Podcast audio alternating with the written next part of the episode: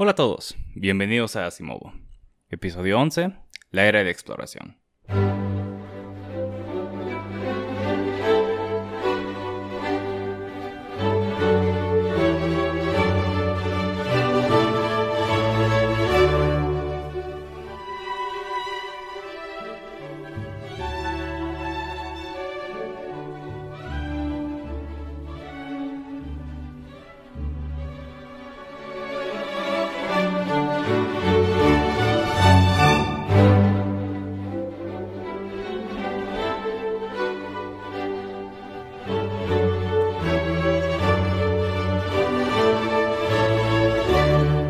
Este episodio es corto y en realidad es solo una fuente.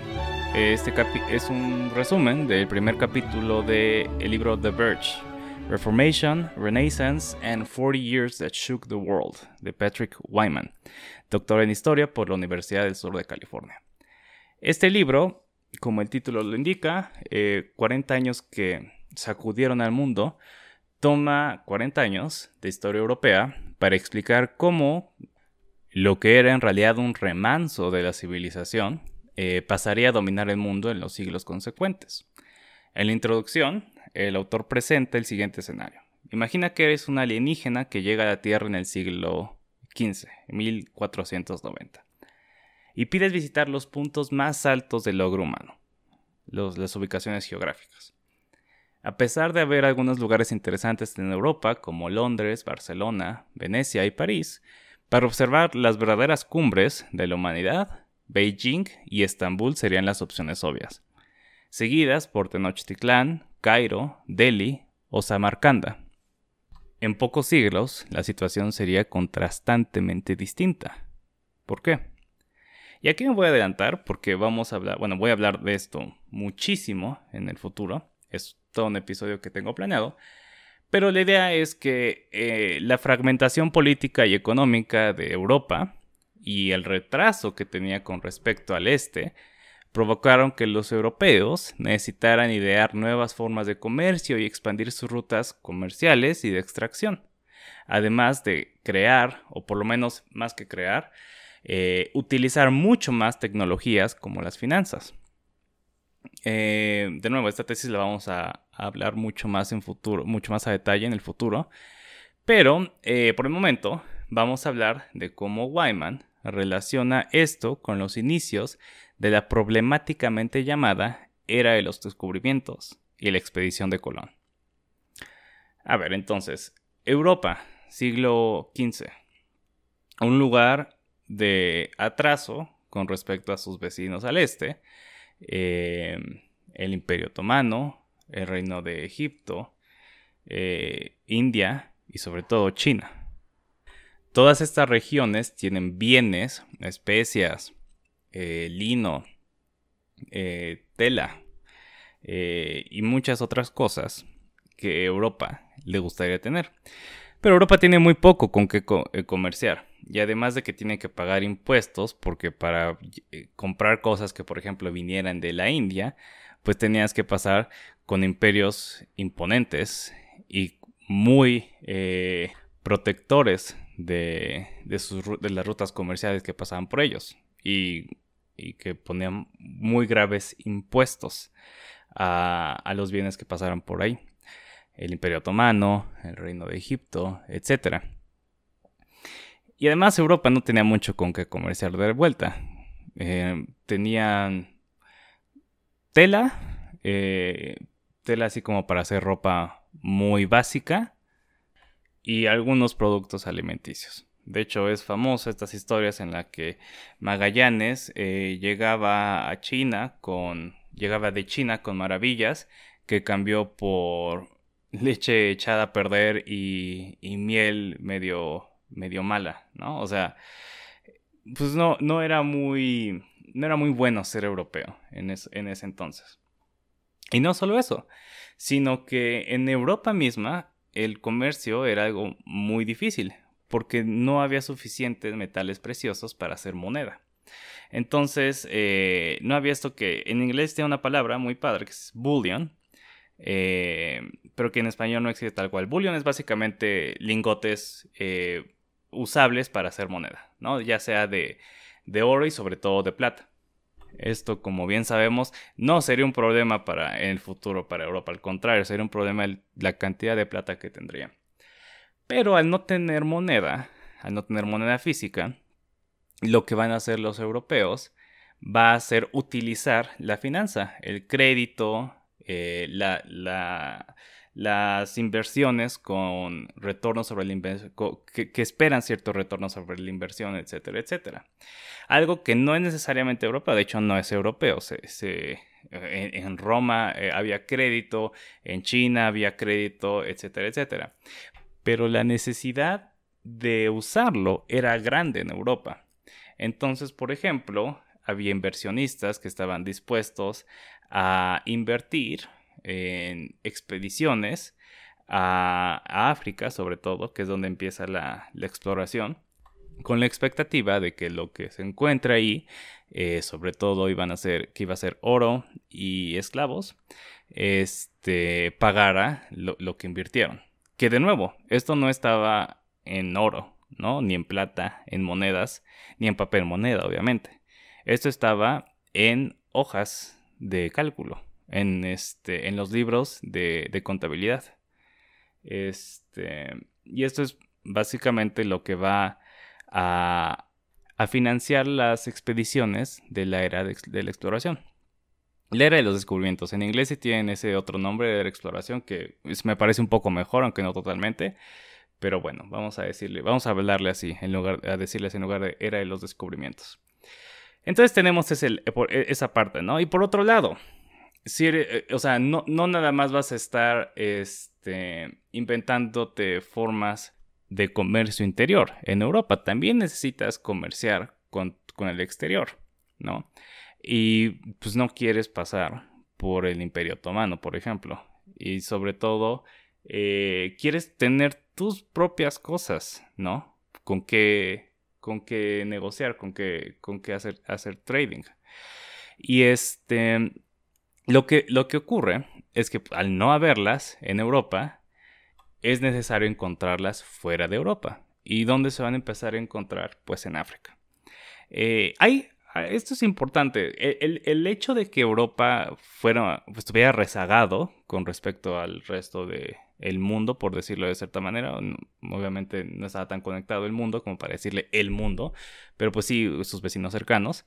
Em, no quiere decir que, de nuevo, o sea, así como hoy en día los, este, los habitantes del tercer mundo o de, los lugares más atrasados del planeta, de la civilización, eh, son tan inteligentes y capaces como los que están en el primer mundo, Asimismo, pues los europeos eran tan, eh, tan inteligentes como, como los musulmanes que, que construían eh, hermosas ciudades eh, en, sus imperios, ¿no?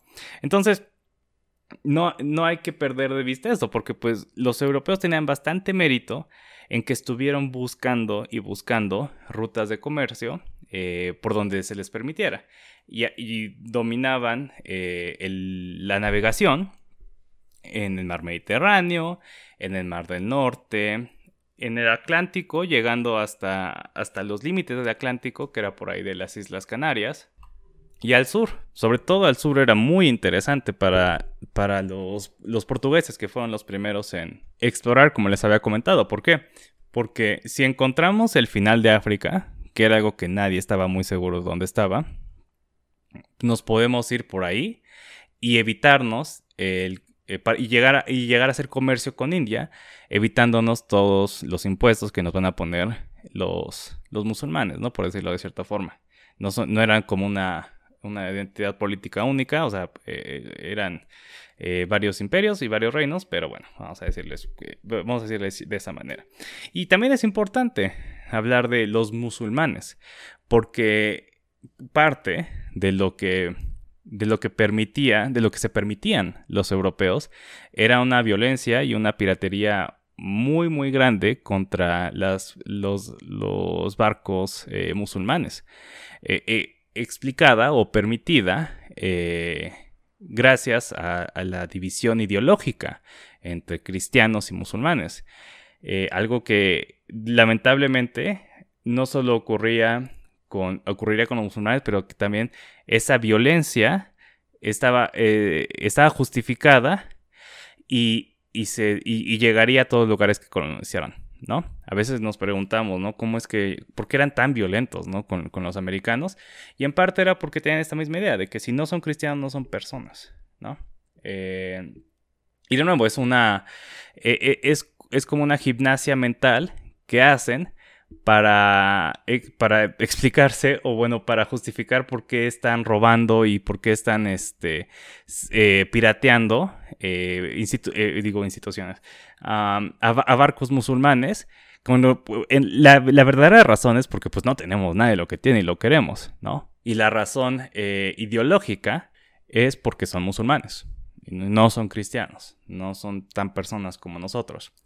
Y de hecho, en lo que, en, lo que estaba escribiendo esto, en lo que estaba investigando para esto, eh, vi una, una, un artículo de opinión en Los Angeles Times, eh, de Los Angeles Times, que justamente el título es que la, eh, la, forma en la, que, en la que Colón pensaba de los musulmanes es parte de la explicación de, la, de, lo salvaje con lo que fue con, con América.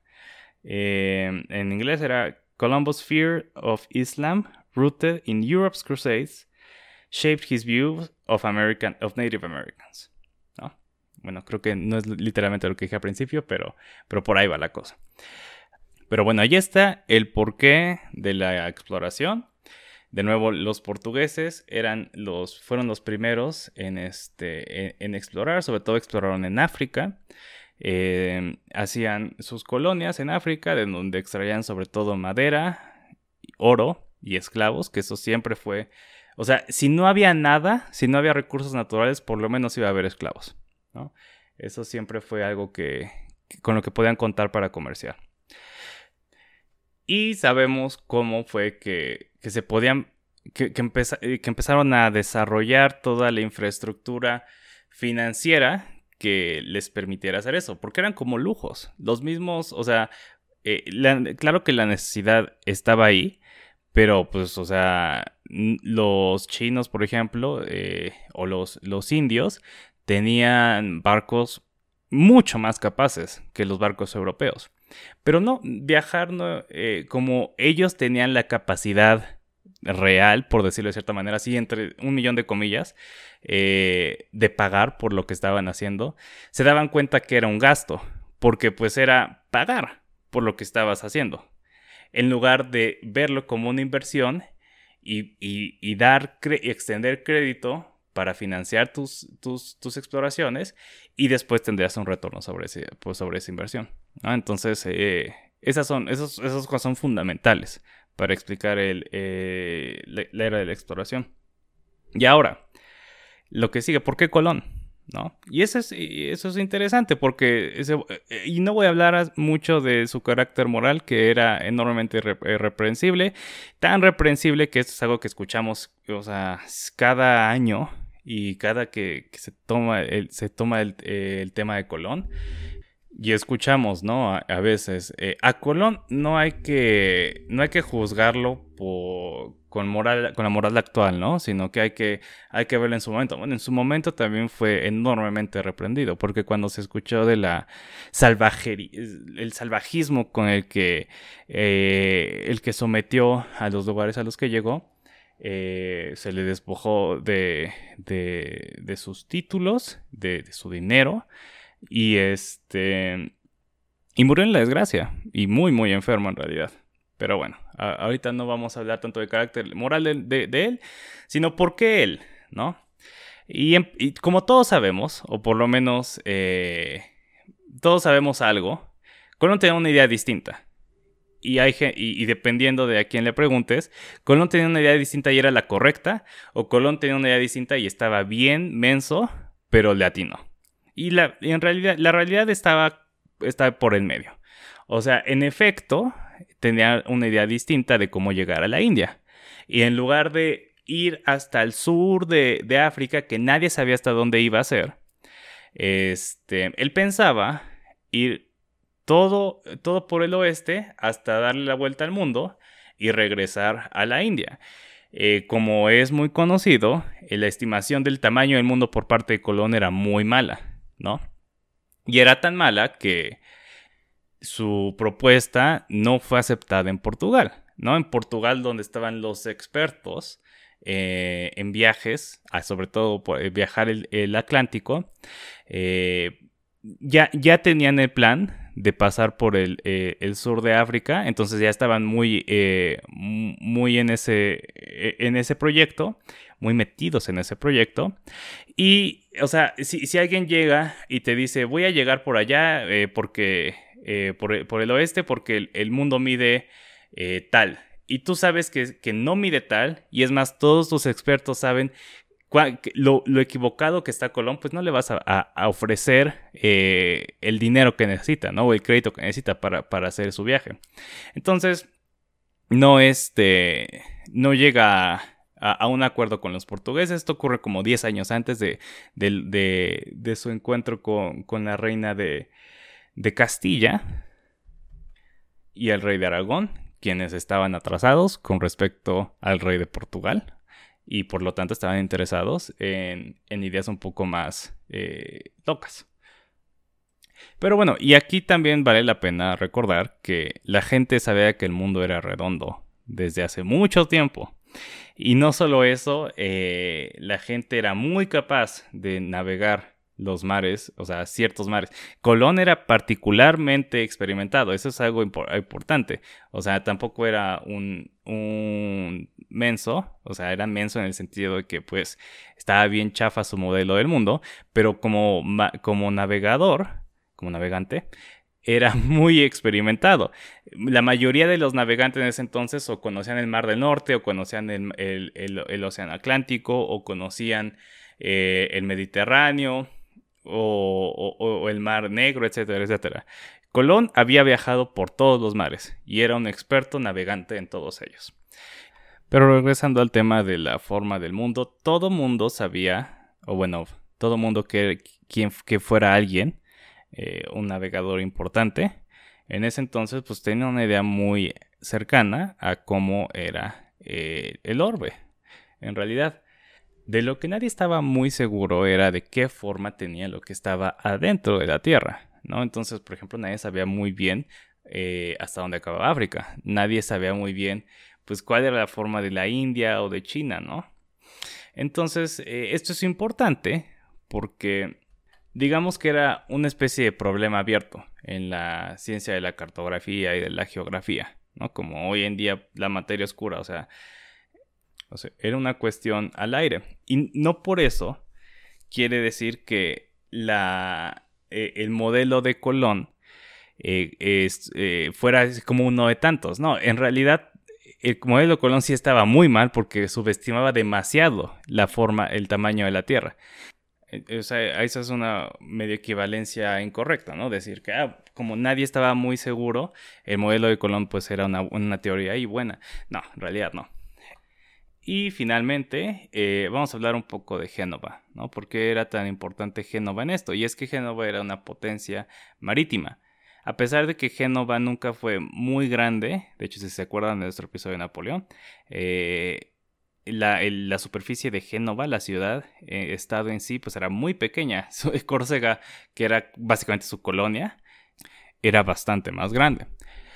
Pero lo que sí, o sea, lo que le faltaba en, extensión territorial, más que lo compensaba en influencia. En cada puerto importante de Europa había un grupo de banqueros y navegantes genoveses.